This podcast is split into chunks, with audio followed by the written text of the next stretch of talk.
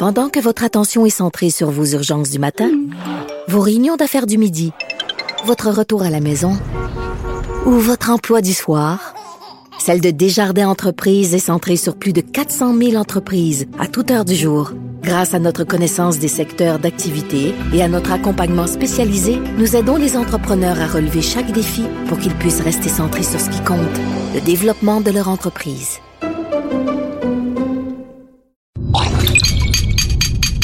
Cube Radio.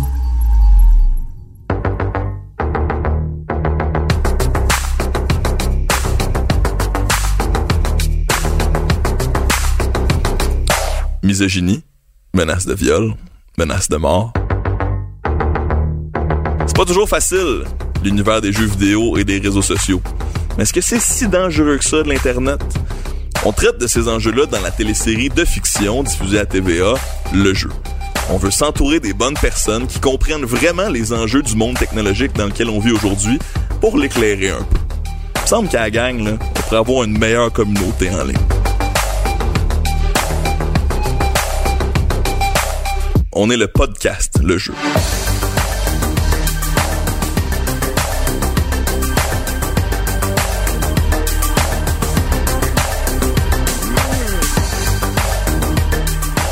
Bonjour, ici Fred Bastien.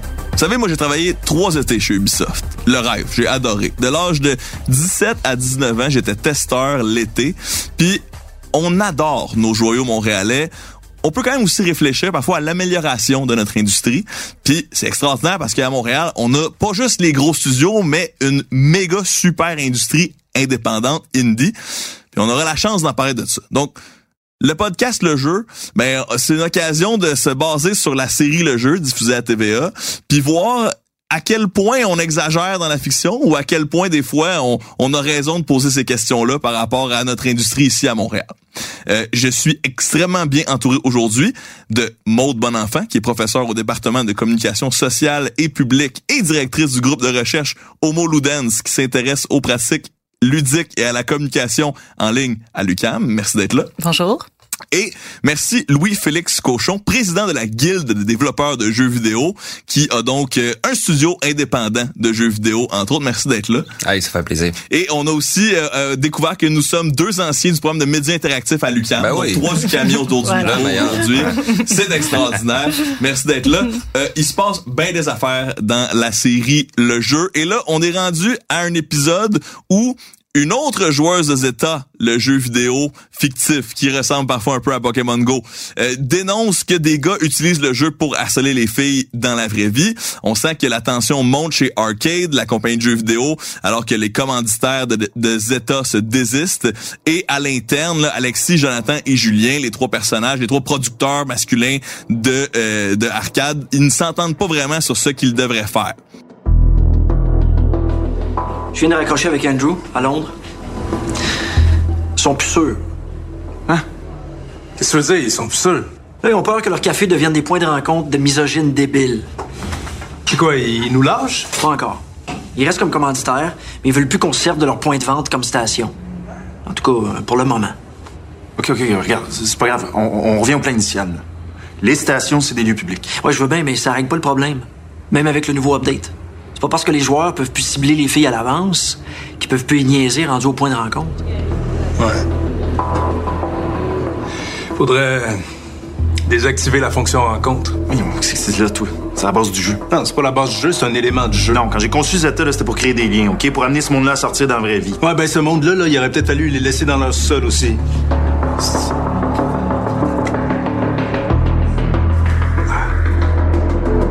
Du côté des pas de vie, mais Cédric sent qu'il est peut-être dans le trouble et que certains détracteurs de Marianne sont trop intenses. Donc, euh, un troll doux qui se rend compte qu'il y a du monde pas mal plus criminel que juste des trolls peut-être dans les pas de vie où, où il collabore.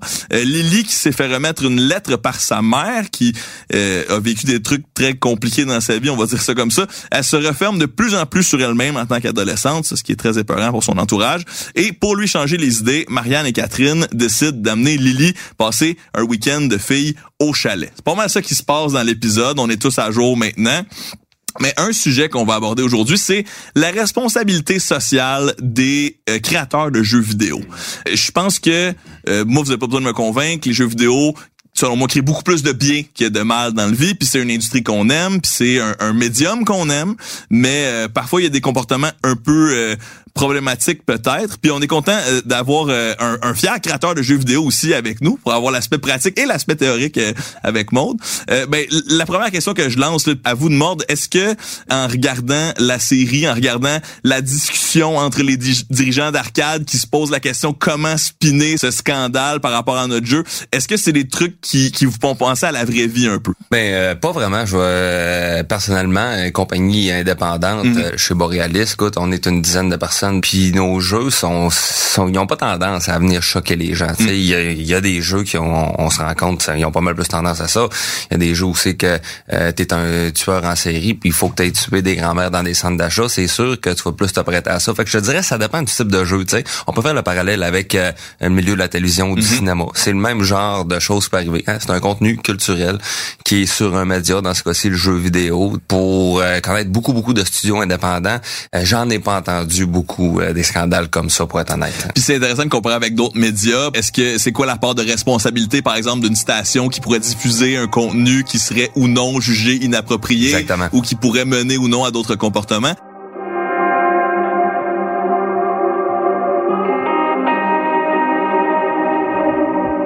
Maud, euh, votre son de cloche euh, à ce niveau-là, à, quoi ça ressemble euh, dans la vraie vie pour les compagnies de jeux vidéo qui ont parfois des, des scandales de relations publiques à gérer à leur manière?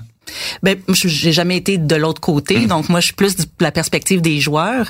Mais si on pose la, la question de la responsabilité des entreprises, c'est sûr que la responsabilité elle est partagée, mais ils en ont une responsabilité. Donc j'imagine que quand il y a des cas comme ça de, de scandale ou quand il y a bon des, des, des jeunes qui se font frapper ou que des, des femmes se font harceler à cause du jeu ou en lien avec le jeu, ben c'est sûr qu'il doit y avoir euh, euh, des discussions à l'interne de savoir qu'est-ce qu'on fait. Euh, faut comprendre qu'une plateforme de jeu comme toute plateforme numérique d'ailleurs, c'est pas des objets qui sont neutres, c'est-à-dire c'est des c'est des plateformes qui vont encourager certains comportements, qui vont en empêcher d'autres, qui vont venir normaliser certains comportements et donc en ce sens-là, les les concepteurs ont une responsabilité parce que des fois c'est juste une petite fonctionnalité qu'ils vont mettre dans le jeu qui va changer tous les rapports sociaux entre les joueurs. Donc une fonctionnalité peut encourager des rapports toxiques ou au contraire faciliter l'entraide. Et donc si on reprend le cas dans l'émission euh, spécifiquement de, de Zeta, ben les concepteurs ont décidé que pour avoir le, grand blanc, euh, il fallait deux joueurs. Donc ça, c'est une décision de design, de conception, et c'est pas neutre parce que sur le terrain, il faut être deux joueurs, et ce qui a entraîné euh, des problèmes de Marianne. Mais on aurait pu imaginer que pour avoir le grand blanc, ben il fallait juste être un joueur. Et donc déjà, Et la situation serait différente. Ça serait différente. Puis on pourrait imaginer aussi que le grand blanc peut être attrapé juste par un joueur. Donc c'est le premier sur le terrain qui l'attrape. Alors là, ça crée ça change aussi tout, nouveau. Tout, tout, autre chose, toute d'autres dynamiques. Et donc chaque décision de conception va avoir des effets sur les joueurs, sur les rapports sociaux entre les joueurs. Et en ce sens-là, ils ont une responsabilité. Et, et si euh, une fonctionnalité peut changer quand même pas mal la donne, j'imagine qu'il y a aussi des différences selon les jeux, selon les communautés. Est-ce qu'il y a un lien à faire entre le type de jeu puis les, les gens qui vont euh, s'en servir un peu comme identité parfois ou comme manière de connecter avec d'autres humains? Oui, oui. En, fait, ce qu'on remarque quand on étudie euh, les, les communautés de joueurs, c'est que les, les communautés vont être très différentes puis qu'on peut pas euh, en parler de manière générale hein, parce que même au sein d'une communauté, d'un jeu, il va y avoir des sous-communautés. Et donc, c'est vraiment des sociétés qui, qui, se divisent avec, comme, comme au sein de notre société. Donc, des gens qui vont être là parce qu'ils veulent s'amuser, pour faire le bien, d'autres qui vont venir troller, etc. Mais c'est sûr que dans certaines communautés, on peut voir des tendances. Donc, on va venir normaliser certains comportements et certaines communautés autour d'un jeu spécifique vont plus accepter, par exemple, des comportements toxiques. Alors que d'autres communautés... Sans, faire trop de généralisation, est-ce qu'on a déjà l'idée un peu de à quoi ressemblent ces jeux-là ou... Euh... Mais c'est pas nécessairement un genre de jeu. C'est ça qui est... C'est une bonne nouvelle, ouais, c'est ça qui est intéressant. C'est pas, pas nécessairement... On peut pas pointer trop de doigts aujourd'hui. Non, non, non, on peut se poser les bonnes questions pour réfléchir. il faut pas avoir des préjugés préjugés en disant ah, parce que c'est un shooter ou parce que là ils sont ils sont méchants. C'est vraiment pas de cet ordre-là. Là. C'est vraiment c'est, c'est beaucoup plus nuancé. Euh, Faut que le comme- jeu comme- soit comme- multijoueur comme à la base, là, ça. Faut, faut qu'il soit multijoueur, mais aujourd'hui tous les jeux sont, sont connectés. Tous les consoles de jeux sont connectées. Donc même quand on joue de manière solo, euh, il se passe une vie sur le web à, à l'extérieur. Les communautés de joueurs sont extrêmement dynamiques. Puis en fait, ce qu'on voit aussi, c'est ce qui se passe en jeu va pas être la même chose que hors jeu. Donc un jeu qui peut être extrêmement toxique en jeu, à l'extérieur, c'est pas du tout les mêmes rapports entre les joueurs qui ont cours. Et donc euh, c'est des normes, c'est des comportements qui vont être acceptés ou pas au sein des communautés. Mais ce qu'on remarque, c'est que c'est sûr que les, les plateformes de jeu vont avoir des grosses incidences sur comment les joueurs vont se comporter en jeu et ce qui va être possible parce que si on favorise certains comportements ou au contraire qu'on en empêche, ben là on, on vient de diriger les, les rapports euh, en, en partie les rapports euh, sociaux entre les joueurs. Et donc je veux pas mettre toute la responsabilité du côté de l'entreprise. Bien sûr les joueurs ont eux-mêmes une La responsabilité. communauté aussi. la communauté puis la mais en général puis encore une fois c'est très difficile de généraliser parce que c'est très très euh, il y a beaucoup beaucoup de différences entre les communautés mais en général les joueurs ont une certaine maturité euh, par rapport à, à leur communauté. C'est leur passion. Ils aiment le jeu. Tu sais c'est pas un produit de consommation un jeu vidéo là. C'est une expérience. C'est c'est des liens sociaux euh, c'est des amis qui sont là. Et donc il, il y a, il y a des voyage. affects. C'est des affects très forts qui sont liés à ça. Et donc c'est sûr qu'ils sont très engagés au sein de ces, ces communautés là et donc ils veulent s'impliquer. Et et il y a des codes d'éthique aussi qui se développent autour. Et donc il va y avoir des sanctions sociales qui vont être faites par les joueurs entre eux en disant non ça ce comportement là est pas acceptable puis euh, il, il va y avoir diverses manières dont les joueurs vont aussi s'auto-réguler donc c'est pas juste l'entreprise qui est qui est responsable Le- les joueurs aussi prennent une part de cette responsabilité là pour faire en sorte que la, la communauté soit jouable au bout du compte.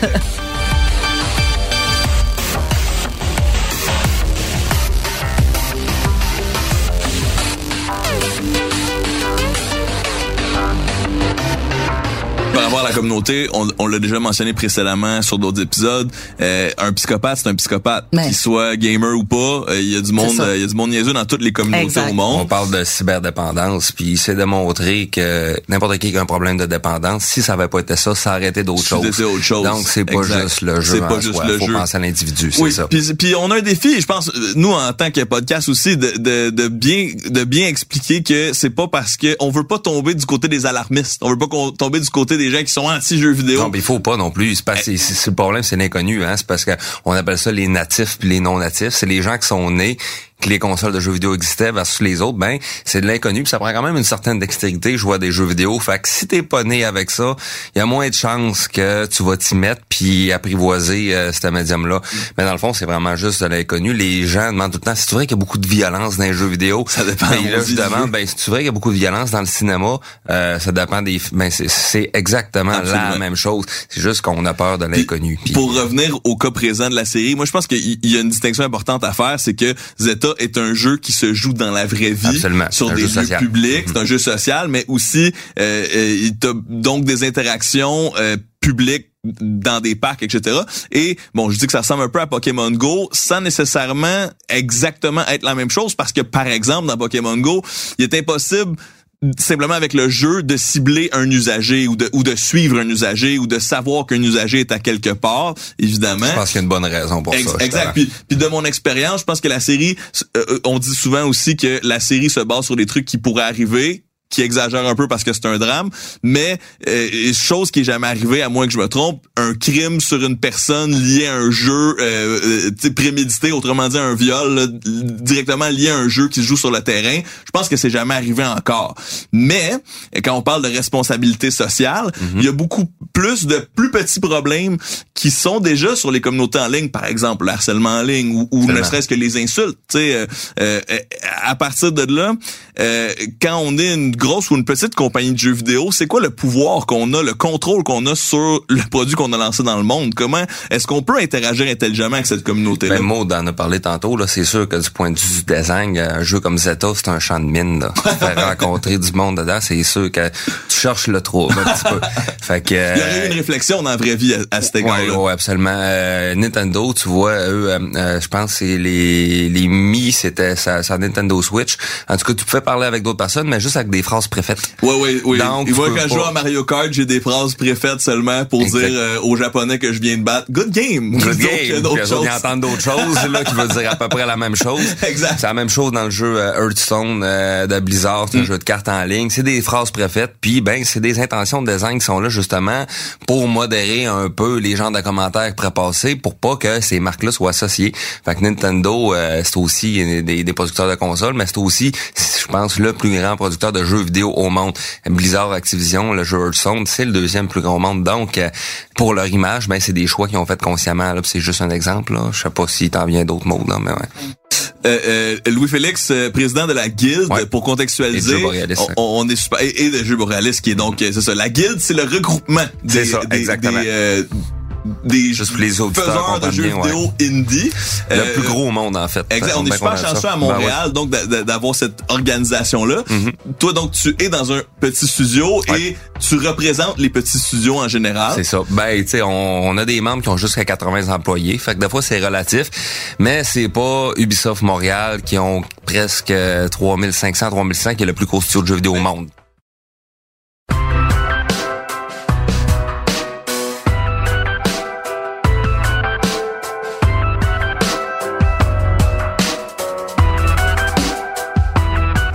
Pour parler de ce sujet-là, de la responsabilité sociale euh, des jeux vidéo, il y a aucun, entre guillemets, gros studio qui voulait se prononcer sur la question. Donc, un peu comme dans la série, Ouais. dans la vraie vie, on sent que c'est une, une patate chaude un peu. Nous, on est content que tu sois là, mais selon toi, qu'est-ce qui explique cette, euh, cette crainte peut-être à, à discuter de ces enjeux-là pour les gros studios? Ben, je peux pas parler à leur place, c'est sûr, mais euh, fait que excusez-moi mes amis qui travaillent dans un gros studio, euh, si je vous fais dire des choses, c'est averti, mais euh, je pense que il y a comme un, un risque à venir de parler de ces choses-là parce que t'acquiesces qu'il y a un problème à la minute que t'en parles. Hein, c'est comme euh, le pape qui veut pas s'excuser auprès des autochtones pour créer les pensionnats parce qu'à la minute qu'il s'excuse, ben il que vrai. coupable un petit peu. Ouais. Donc ça serait ça mon idée, mais ça veut pas dire que ces studios-là sont coupables. Mm. C'est juste que les avocats les ont sûrement dit va-t'en pas là, un autre champ de mine. Touche pas à ça. Puis euh, Oui, parce que parce qu'il y a un risque. Euh, Je pense que euh, si nous-mêmes là ici au podcast, on, on- je dois faire huit prémices avant de commencer à critiquer l'industrie, c'est peut-être parce qu'il y a un épiderme sensible. Puis moi, j'ai l'impression que c'est peut-être qu'on dépeint mal souvent le gamer. Si euh, à chaque fois qu'on parle de lui publiquement dans les médias de masse, on le dépeint comme quelqu'un de problématique ou qu'on parle juste des défauts des gamers, ben c'est sûr qu'à un moment donné, on, en tant que gamer, on commence à se sentir mal représenté. Il y a cet enjeu-là quand même. Oui, il y a cet enjeu-là, puis c'est malheureux parce qu'en fait, quand on regarde les statistiques, là, depuis vraiment plusieurs années, il y a 50-50, donc hommes-femmes. Donc, il y a autant de femmes qui sont joueuses. Euh, il y a de tous les âges, surtout dans le boom dans les années 2000, quand les, les consoles euh, comme la Wii est apparue, les plateformes de mobilité, on est allé Les chercher beaucoup, plein, plein de nouveaux joueurs qui avaient pas joué. Puis, il, il faut- tu sais, gamer a, a- a un certain statut parce qu'on imagine une certain, un certain type de pratique, puis un certain secondaire type 3 dans ta cave, ouais, tu coules, tu coules payer d'investissement. ton cours de français. Mais mais à- mais jouer à, Moi, je passais quand même. mais mais jouer euh, sur sur son téléphone dans le métro euh, ou à, la maison euh, un soir par semaine etc c'est aussi être gamer c'est aussi euh, jouer être joueur. Et donc la la diversité des joueurs euh, des portraits des joueurs et des types de pratiques est tellement grande que pour revenir sur l'exemple du cinéma euh, c'est difficile de, de généraliser les gens qui écoutent le cinéma qui, qui écoutent des films.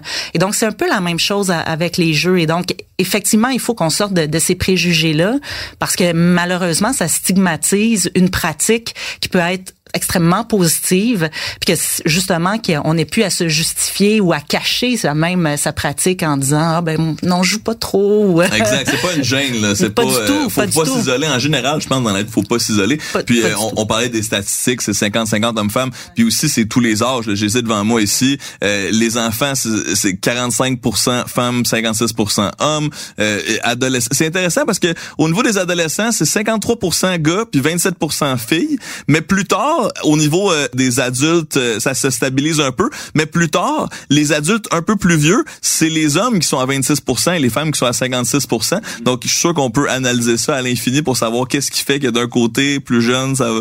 Mais effectivement, les statistiques sont éloquentes. Les gens jouent à tous les âges et les gens jouent peu importe euh, leur, euh, Ah, leur c'est pas une mode, là. C'est là pour rester, c'est Ce ça. qui, est, Exact. ce, qui est, ce qui est fascinant des communautés de joueurs, puis ça pourquoi je me suis beaucoup intéressée à et je continue à m'intéresser, c'est que c'est des, des internautes extrêmement créatifs. Et extrêmement engagés et qui ont beaucoup souvent de connaissances en informatique.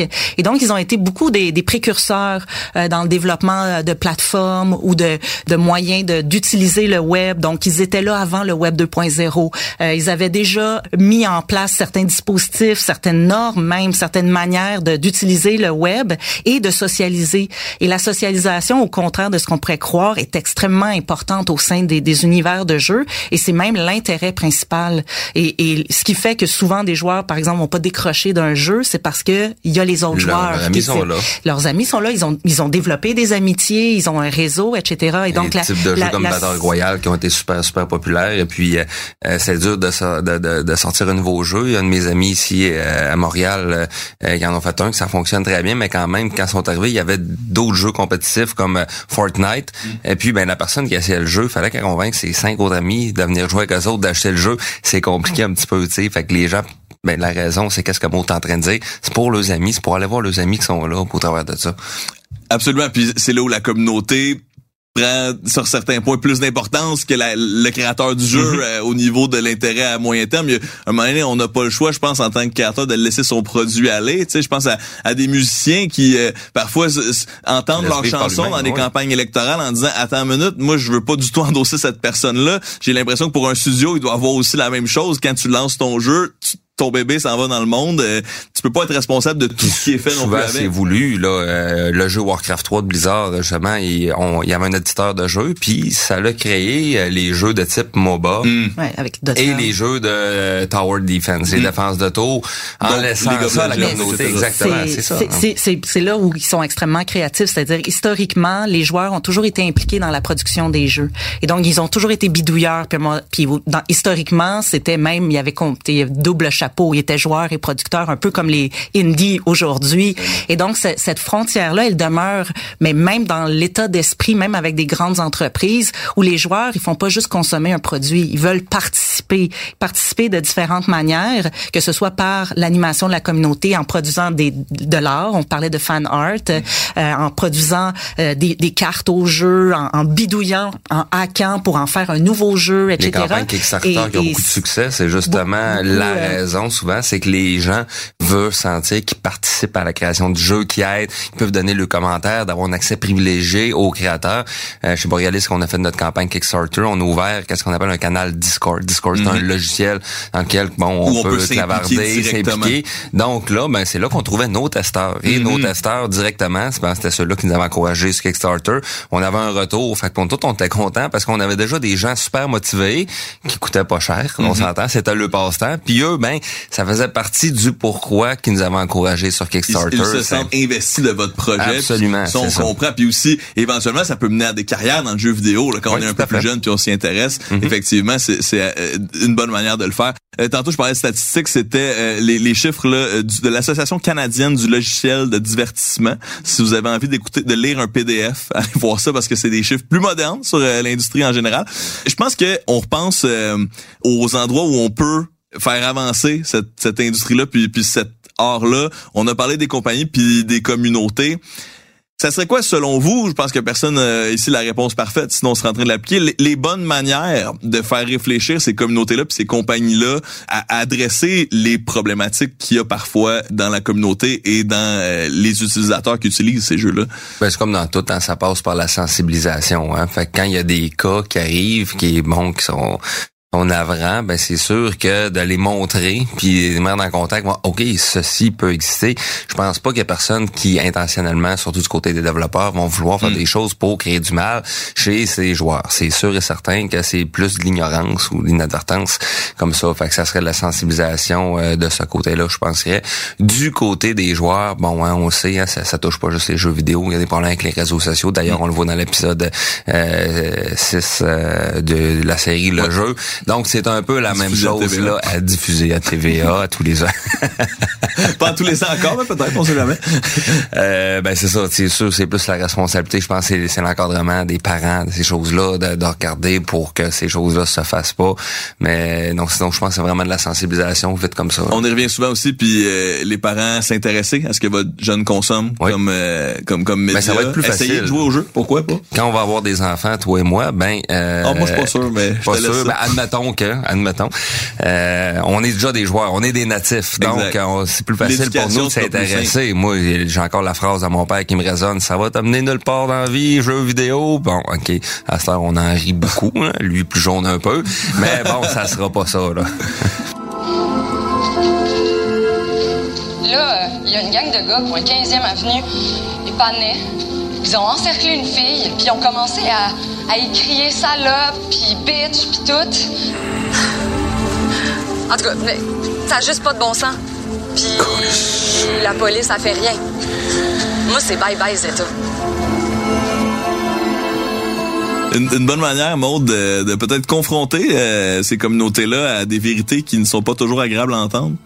Ouais, euh, les communautés eux-mêmes, parce Ouais. que je- je- c'est sûr que je rebondirais sur l'éducation, Oui, parce ben oui, que parce que en fait, le- avec le jeu Zeta ou Pokémon Go, Hmm. quand il y a eu le gros buzz, bon, euh, euh, c'est sûr qu'il y avait un problème d'éducation dans le sens où c'était une nouvelle technologie, la réalité augmentée, les gens savaient même pas c'était quoi, et donc il a fallu expliquer, il a fallu, et là il y avait un buzz de la technologie elle-même, et c'est un peu comme avec les textos, où quand on a, on a commencé à avoir des Hmm. textos, on Ah, textait, au, on textait au volant, puis ça avait plus de bon sens, bon, Mm-hmm. effectivement.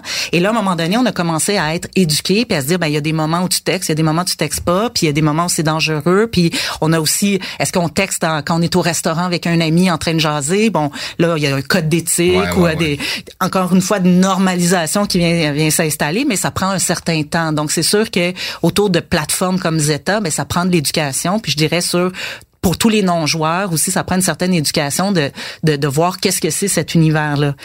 Un autre point pour dire éduquer, disons, les communautés puis les, les, les entreprises, vu que c'est le sujet. Euh, puis je sais que vous l'avez abordé à- à- précédemment, mais c'est sûr que personnellement, le Gamergate, euh, je crois, a créé une certaine onde de choc euh, au sein de l'industrie où on s'est rendu compte que, OK, on savait qu'il y avait un problème, euh, particulièrement par rapport aux femmes, que ce soit la représentation au sein des jeux vidéo, que ce soit par rapport aux joueuses ou aux game designers Exact. femmes. Donc, à tous ces points-là, il y avait, il y avait un problème et il y a encore un problème.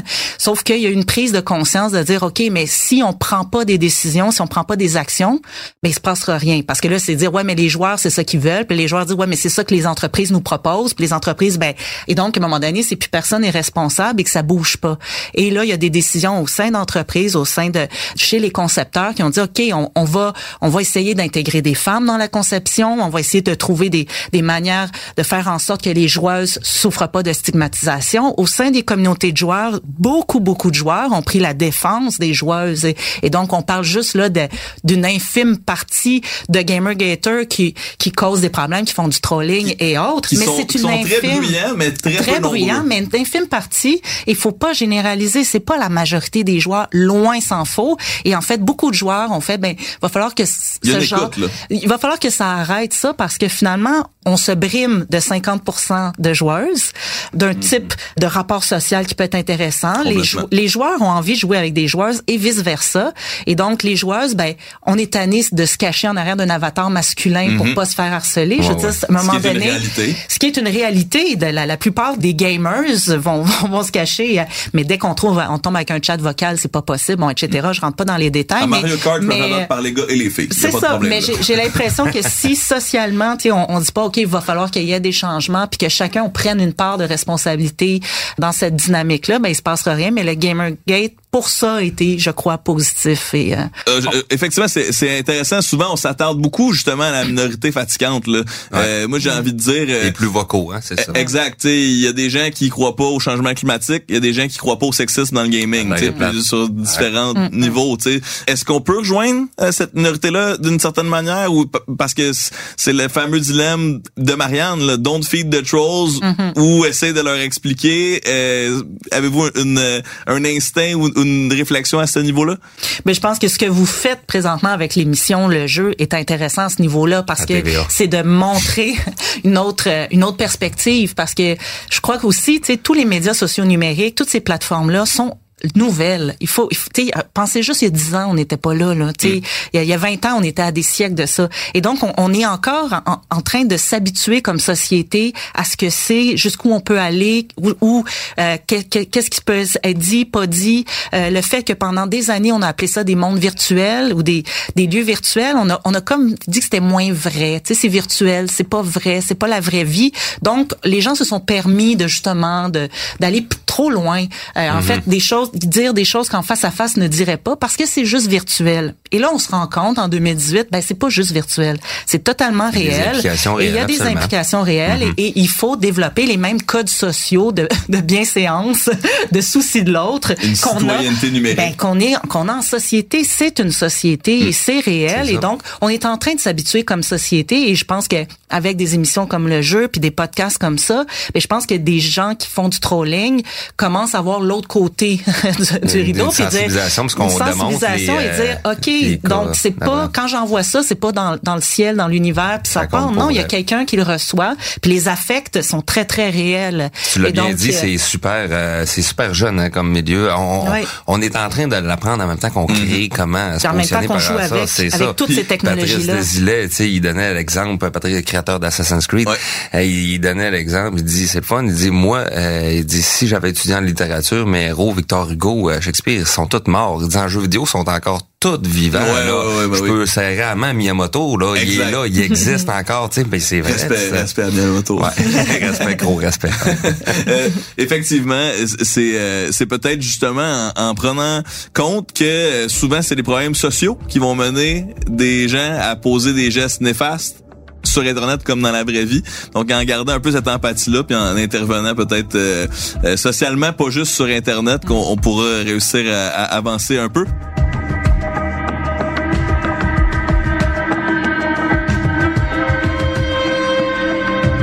Je termine rapidement une petite question rapide là, pour, pour finir sur une bonne note. Vos espoirs les plus fous pour l'industrie du jeu vidéo, euh, vers, vers, vers où on devrait se diriger dans les prochaines années pour qu'on soit euh, le, le qu'on ait la meilleure utilisation possible de cet art incroyable, Louis Félix. Ben, euh, je veux pas avoir de parti pris, mais moi, je souhaite euh, aux développeurs indépendants ici beaucoup de pérennité, de grandir. C'est des sièges sociaux québécois. On exporte, donc on importe de l'argent, on partage notre culture partout à travers le monde. Donc, ces développeurs indépendants-là, de continuer à grandir puis de sortir de superbes jeux responsables euh, Voilà. partout. Et peut-être c'est une bonne manière de faire de la diversité justement en ayant plusieurs studios indie, ben ça permet à entre guillemets n'importe qui de, de se lancer euh, dans cette direction-là. tu peux prendre plus de risques quand tu es indépendant. Nous autres, les, euh, notre jeu Mages of Mystralia, bon, on a décidé que notre avatar, c'est une femme. On fait, on avait le choix. On se le faisait même déconseiller. Puis finalement, on n'a pas eu un commentaire sur les dizaines de milliers qu'on a reçus. C'est de valeur que votre personnage femme. Jamais. On n'a même pas entendu parler. Bon, on pouvait faire ça. Et, et ça en prendrait un pour que les nouvelles partent en chire avec ça. Ah, ouais, évidemment. ouais, ouais, c'est toujours plus facile de se concentrer sur le négatif que le Mhm. positif. Maude, euh, en quelques mots, là, un espoir pour l'industrie du il y a- gaming. Il y, a un genre de jeu dont on parle très peu, puis c'est les, les jeux vidéo à vocation sociale. Et ça, c'est chouette parce que c'est les jeux, un- une des forces, c'est que ça nous fait faire des actions. Et donc, c'est pas juste un discours. On ne fait pas juste nous dire quelque chose. On nous le fait performer. Et donc, en faisant faire des actions au sein de jeux, quand ces actions-là ont une vocation pour faire de ce monde un monde meilleur, on n'a pas besoin de longs discours. On fait juste le performer. Et je pense qu'il y a un gros pouvoir là de changement social puis de de- d'amélioration de, notre société sur plusieurs pans, sans que ça soit euh, didactique et pédagogique et très moralisateur, mais que ça demeure ludique, mais qu'il y, ait- y des retombées positives. Le jeu a cette grande force là. Extraordinaire. Maude Bonenfant, merci infiniment. Professeur au département de communication sociale et publique et directrice du groupe de recherche Homo Ludens, qui est comme homme ludique, là, on devine, s'intéresse aux pratiques ludiques et à la communication en ligne. Humain ludique. Humain ludique, certainement. Oh mon Dieu, ça, tu Oh. vois, je, je faisais de l'exclusion de même, là, sur un safe space comme ça. les C'est réseaux terrible. sociaux vont s'en C'est terrible. Et euh, Louis-Félix Cochon, président de la Guilde des développeurs des jeux vidéo et président de Borealis. Exactement. Qui travaille sur un jeu qui a pas le droit de nous dire c'est quoi le jeu. C'est ça? Non, je peux vous dire l'ancien, les L'ancien. Mages of Mistralia. L'ancien, Ouais, c'est pas of. Mistralia, puis le prochain, il va sûrement être extraordinaire. Merci énormément d'avoir été là. Merci à vous. Mon nom est Fred Bastien et on se part une petite musique jazz pour les crédits, mesdames et messieurs. À la réalisation, Bastien Gagnon La France. Au son, Albert Chambers. À la recherche, Véronique Trudeau. Consultante au contenu, Mylène Cholette. Direction de projet numérique, Étienne Roy. Production, Joanie Langevin. Une production Amalga en collaboration avec Cube Radio. Pour plus d'informations sur notre podcast ou pour la série Le Jeu diffusée à TVA, allez au www.lejeutva.ca. Merci énormément pour votre présence. Puis euh, on continue de gamer positivement. Responsablement. Et voilà.